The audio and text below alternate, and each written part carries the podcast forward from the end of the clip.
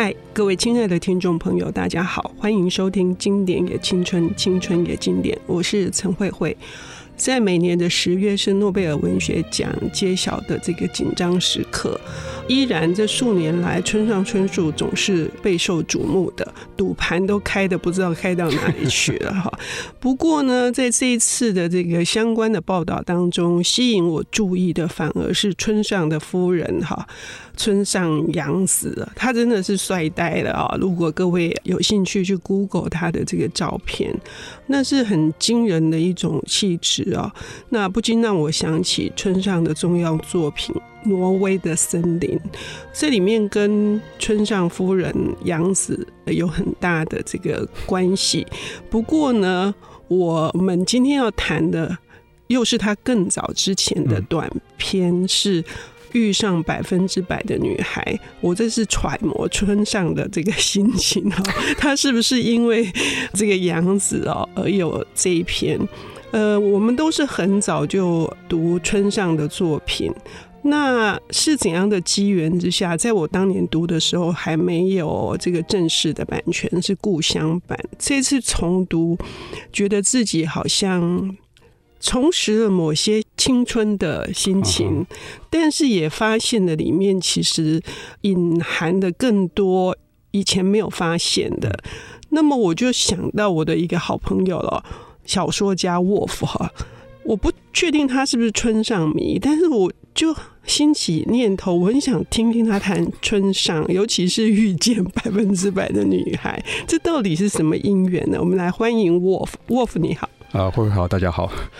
你是什么时候读春上的？大学一年级下学期吧。嗯嗯，我出了这样的考题，你会不会觉得很困扰？是不会，我觉得七零年代左右出生的台湾的写作者，嗯，或多或少，这七零年到八零年代左右了，就是或多或少会受到村上影响，就是多或少。然后有些人其实还蛮会模仿他那个时候的某某一种。翻译腔在写作，嗯，对。那我们有没有每个都变成村上迷，或者是有没有每一本都非常追捧的在读，倒是不一定。嗯，但是我们的写作的，或者是在摸索创作，或者是我们在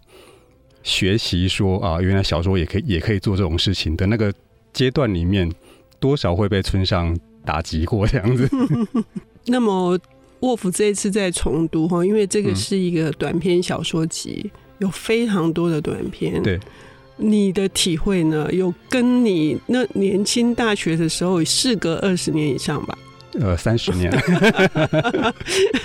那在心境跟感受上面，我觉得，嗯，尤其是你大量的写了这么多的小说作品之后，创、嗯、作的经验，当然现在跟那个时候完全不在同一个范围里面。嗯，就是当时已经觉得自己好像好像要写什么东西，但是。嗯真的写出来的东西还是没有太多。那现在毕竟书都出了这样子了，所以 对，就是经验上面当然相差很多。那这个时候再回去看一个作家，尤其是他们他的早期作品，其实你会去看到一些对方也在摸索创作的一些轨迹啊。我觉得有有些部分是这样。那另外一方面是阅读的量，当然我就是大一下学期开始阅读量暴增，就是那个时候开始的。那以现在来看，当然。大学可以读闲书的时间比较多，现在比较少，所以每年的总量没有那么多。但是毕竟已经经过了三十年，所以我整个来说，我现在读的书还是比当时多很多。那这样子的状况，你再去分析这些呃当年读的东西的时候，会的确会看到一些比较不一样的面相。当时第一次看，只是觉得，我觉得我应该是看到里面那个计程车上的吸血鬼那一篇。嗯、我们那个时候去重庆南路买书，就是。随便拿一本起来翻几页，看看是不是有趣。这个书名应该很吸引人吧？这个书名完全不吸引我。好，对，虽然我们我们都因为沃夫是冷冷硬派的，哈哈。他如果原来书名是看袋鼠的日子，我可能会拿起来看一下。Okay, okay, 他原书名日文书名是是是，没有错，一直到现在都还是，他都没有变成百分百女孩。嗯嗯、对，对，百分百女孩是就是国内出版社动的手脚了。那。回来，我们我们进出版业之后再来看，这个一定是跟销售有一样，有有某些想象，就是觉得这个名字比较有趣。那个时候会拿起来看，是因为当时在一个校内文学奖里面听某一个老师提过这个作者，然后很明显是另外两个评审老师对这个作者非常之不熟。嗯，然后我想说，哦，原来还是有，就是我们的文坛前辈们还是有一些好像熟悉，但有某些人熟悉，有某些人不熟悉的这个作家，好像还蛮有趣的。如果我有机会看到他的作品，我应该要试一下。所以后来在书店看到，就觉得那就拿起来看一下。应该是看到计程车上的吸血鬼，因为我的印象就是我不太明白那个故事要讲什么，但是他故事很好笑。嗯，那当时我的看书跟买书的状况都是，只要金钱经济上许可，我觉得有趣的我就会买下来读。那时候读的就是这本书就很愉快的这样子读完了。我不敢说每一个故事我都留下了非常深刻的印象，嗯，但是有几个的确是那种我不知道这个故事到底在讲什么。嗯。但是它里面讲的某些东西我很能体会，就比如说里面有一篇叫《困》，主角陪着女朋友去参加一个婚礼，然后一直想打瞌睡。我从头到尾读完了，我我那个时候啦，我完全不知道这个故事到底要跟我表达什么事情。它好像没有没有重点，它没有一个起真的起头，它也没有一个真的结束，它就是人生的一个非常短暂的一个可能半小时一小时的一个这样子片段。嗯，那他到底要跟我说什么不知道，但是他描写那个。很想打瞌睡的感觉，我相信绝大部分的大学生应该都很能体会，就是我们课堂上常常会面对这样的状况，所以那个时候大概就是呃有一些这样子的的印象。那现在重读会发现，其实里面很可以蛮明显的分得出来，它里面有几个不一样的处理类型，嗯嗯，对，它用不一样的手法在处理它的故事，这很可能是。某些东西，我认为是有意识的，他在做这个东西，因为有些故事很明显要用了某些特定的类型的架构或者是典故。嗯，那有些感觉上是比较像在做实验，就是我到底可以拿这个东西变出什么花样来。那有些是比较像村上自己的独门新创的手法，以当时来说，对，比如说他的一些形容词的应用，他的数字的使用，百分之百啊，里面。啊，或者是它里面呃有个没落的王国，这个这一篇里面他说那个叫做 Q 的朋友，嗯，他是我的五百七十倍帅，嗯，五百七十倍帅到底是一个什么概念？完全不完全无法理解，但是听起来好像很厉害。这个是他在数字上的使用的一个，我觉得一个奇妙的技巧。数字有一个权威感，当你听到五百七十倍的时候，觉得哦，这个好像是一个很准确的数字。但是五百七十倍帅理论上是一个跟没有讲是一样的东西，就它根本完全完全就不具体。对，不具体的形容以写小说来看，它并不是个好事情，因为你无法让让读者真的去理解说那个是什么样的状况。但是长相好不好看，这个事情本来就是一个无法真的很具体去衡量出来的的情况。所以村上在某些地方用了数字，反而会达达成一些奇妙的效果。不过这是比较技法面的东西，就是现在重读的时候会想到了，当时比较没有理解。哎、嗯，听到这里，我觉得很有趣的是说，沃夫在读这呃十多篇的作品，帮他做了一个分类，然后这些分类都可以看出他们的特色，以及那些元素，还有村上的创作的手法。嗯，你刚刚提到这个不具体的形容跟描述，我是深有感觉的。嗯、是一般人。不会用这样子的，在这种情况之下用这样的比喻，嗯，啊，或者是这样的比喻去说一个他想要尝试表述的象征，嗯嗯，那我反而觉得村上好像开了另外一扇门，就是说，呃，怎么会用？这样子的说法呢，哈、那开这一扇门，可是其实又轻飘飘的。我一直都觉得村上是一个无重力的状态之下，哈，尤其在重读的时候，才发现那个无重力就是最迷人的。对，他会不会提到他多年来都陪榜嘛？那就诺贝尔奖。我从前每次到这个季节，就有一个朋友跟我说，村上连形容都没有办法好好写，因为村上很喜欢写那个什么。嗯，哦，这个很感觉很像那个什么，嗯，那什么什么就不是一个具体的东西，所以他说村上连形容都没有办法好好写，这种人怎么可能会得诺贝尔奖？嗯，那我那时候一直觉得有点奇妙的东西，就是但是村上的形容其实有的时候你会觉得那个什么变得很具体，虽然他没有办法具体讲出来，但是你好像可以明白的知道他到底要说什么东西。这次再回来看这些短片的时候，其实大概会发现他的这个技法从这些短片里面就在磨练。比如说那个困那一篇，他在讲打瞌睡这件事情，他提到一个呃一团白白的雾气的东西挡在自己的前面，这个东西其实算是一个具体的描写了，但它就有点像后来他的长篇里面提到的那个什么，嗯，那是一个让大家注意焦点的地方。但事实上，他整篇他整个故事都在讲这件事情，他倾所有的力气在讲，我很想打瞌睡，但是我不跟我不能睡着，我睡着会很失礼之类的东西。他请全篇的力气来讲这个东西，嗯、那个什么只是一个放焦点的地方而已，那个不是他真正拿来形容的东西。所以我觉得在这个。百分百女孩这一本书里面，其实有好几篇可以看得出来，他来做这样子的实验或者是练习。是，那到底是怎么样子的一个突破口？然后这些短篇小说，呃，如何在后面又形成更强烈的村上春树的个人特色？我们要休息一下，等一下回来。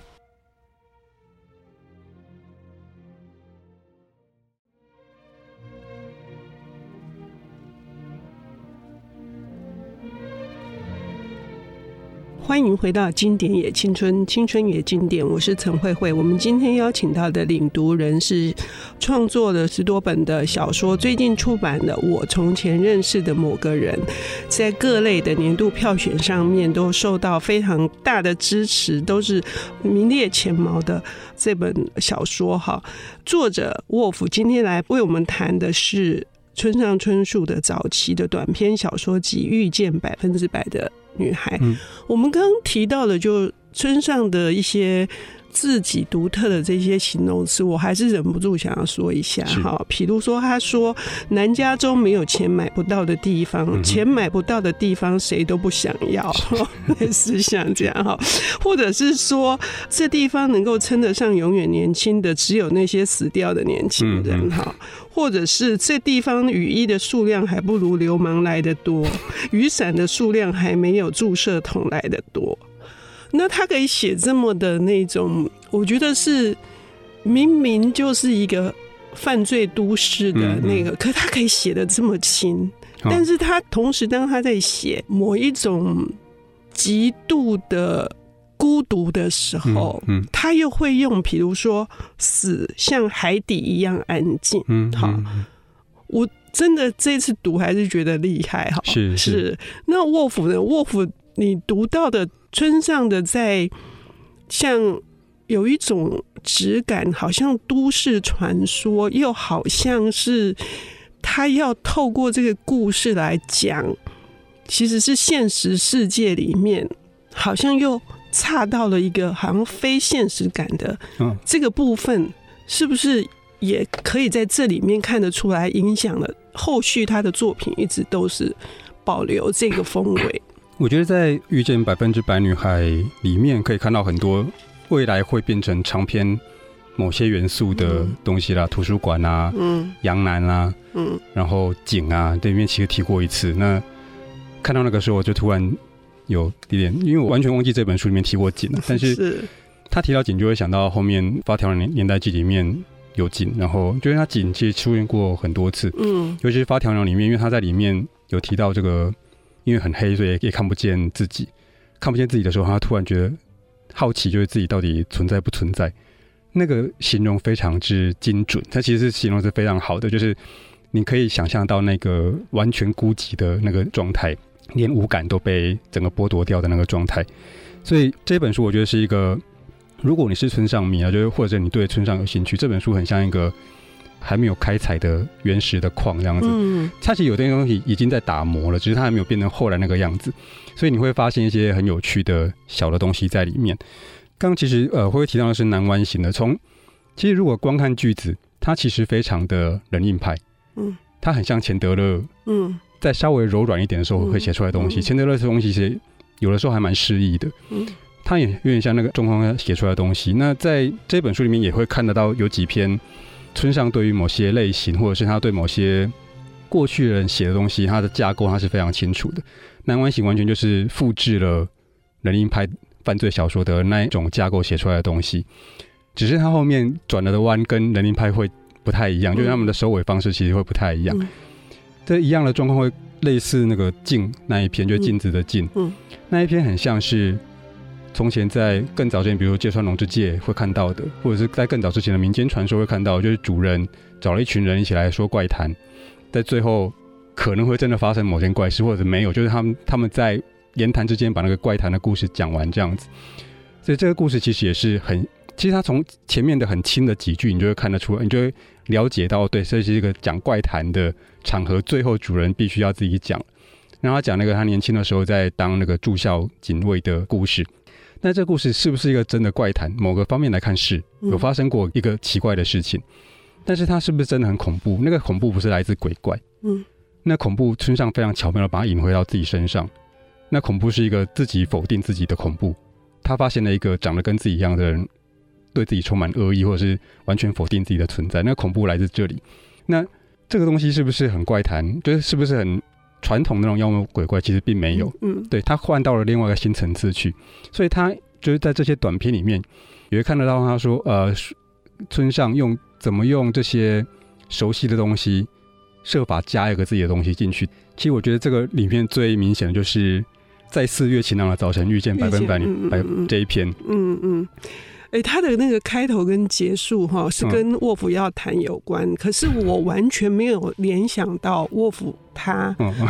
挖出来的东西。我只是觉得说，这个故事他说要一开始是从前从前，但是最后一句却是你不觉得很悲哀吗？嗯，我跟你说，文艺少女都会被打动。好，因为这个故事一开始看的时候，它还是很好笑，就是我至少我当年年轻的时候读的时候。悲哀的部分呢是悲哀的，但是他的故事讲法是好好笑的。就他是一个三十出头的年轻男人，在四月晴朗的早晨，要在走过街道的时候，迎面而来有一个可能接近三十，就二十八、三十左右的女生，然后刚睡醒，拿着一个还没贴邮票的信封要去寄信。这个男人就主角就认为说，对方是我的百分之百女孩。没有任何来由，他连对方的长相都记不清楚，嗯，他就觉得这个是我的百分百女孩。他一直觉得我应该要要开口跟他讲什么，但是好像讲什么都不对，他就会变得很像很廉价的搭讪，就是我的命中注定的一个人在这边，但是我怎么开口都都不对劲，就是我搭不到那个高度。好，所以他就这样错过了，就女生就从他旁边走过去了，他也没有机会再跟他讲到任何的话。这是故事的开始，然后到前言的介绍，介绍完之后。他说：“我现在已经想到我要跟他讲什么。这个，但是这个东西会很长，他会从从前从前开始讲，到最后用你不觉得这样很悲哀吗？结束。嗯，好。然后他后面讲的这个有点像童话故事，就是命中注定要在一起的少年跟少女，然后两个就觉得彼此之间是百分百对象，但是呢，他们又觉得应该不会有这么好的事吧？嗯，所以我们应该要回应一下命运，我们要挑战一下他，我们就分开吧。然后如果在很多年之后我们再见，还是觉得对方百分百的话，我们就在一起。”然后他们两个就出了一些事，就最后再见的时候没有办法认出彼此，所以这个类似童话故事的东西连接到现实里面，他自己的那个感觉好，但是因为这个还是很长，就是这个不可能当成搭讪的台词，就是你你只讲完前前言还没讲完，对方就已经不理你了，因为你根本就不知道对方把你当成什么样子的存在。好，所以这个后面这边来看，它是一个童话故事，但它把它置入到一个很像日常。甚至有点轻浮的，因为所谓的百分百的感觉完全是没有来由的。嗯，他很可能就是一时的冲动而已，睡迷糊了而已。他把它置入到一个日常这样的状况去，然后用一个不可能的搭讪方式把它串起来。但是我后来当年读的时候觉得很好笑。你想这么一大篇讲了天花乱坠，当然本意已经是不可能做。无论如何，假设你那个时候就大着胆子跟他说：“我可以跟你聊一下嘛”，都比现在这个来得好，因为那个才会真的有后续的发展。年轻的时候是这样想的，那几年前有重读过了，那说突然发现说，嗯，他的这个后面的童话那一段，其实用了一个奇妙的典故，那个典故是科特冯内果的《第五号屠宰场》。嗯，第五号屠宰场其实是一个看起来像科幻小说，但事实上这个是一个反战的小说。是，对，它里面的主角自称被外星人绑架。嗯，那个星球的外星人，他们的时间观念跟我们是不一样的，他们理论上同时经历了。人生当中的所有的时段，所以他们时间感跟我们是不同的。那主角被他们绑架之后，也有那个样的体质，所以他在故事里面醒过来的时候，他会一下子回到某个年代，然后可能下一秒钟他又换到另外一个年代，就是他的意识在他的人生当中不同的阶段跳来跳去。那冯内古在写那本书的时候，他就说：“我要告诉你一个故事，是用什么什么开始，然后最后用什么东西结束。那个结束我记得是鸟叫声。”嗯，对。所以村上这边其实用了几乎是一模一样的梗。他告诉你说我要告诉你的故事，他什么时候开始，然后怎样结束，几乎是一样的。但是一个反战的小说跟这个很像童话的这个搭讪内容，其实是完全不搭嘎的。但是相同的事情是，我告诉你开始是什么，跟结束那个字是什么，其实你还是不了解这个故事。我们知道开始，知道结束，我们人生真正重要的其实是中间那个过程。然后在《百分百女孩》这个故事里面，我们也知道整个故事的开始是我我遇到了一个百分百女孩，结束是我没有跟她讲到话，就是短短那几秒钟之间的的事情。但是真正的重点不在我们知道开始跟结束，而在中间到底要发生什么东西？从这个角度来看的话，这两个小说居然可以串起来，我就觉得村上的这个点用的非常的巧妙的。是，而且那个过程最后为什么村上会结束在你不觉得很悲哀吗？嗯、其中还有一段是因为他们历经了一些生活的磨难、各种的遭遇之后，他们能够谈的恋爱就是百分之八十跟百分之七十五左右的恋爱了。那到底是怎么造成的？是记忆还是时间呢？那这个就是他要说的。你不觉得悲哀吗？我觉得任何的文本都需要听众朋友、读者朋友们自己也去揣摩。非常有趣的、很轻的。如果有空再对照沃夫提出来的冯内果的这一本《第五号屠宰场》，那大家的文学功力会大增哦。好，谢谢沃夫，谢谢。本节目由 IC 之音与瑞木读墨电子书联合制播，经典也青春与您分享跨越时空的智慧饗宴。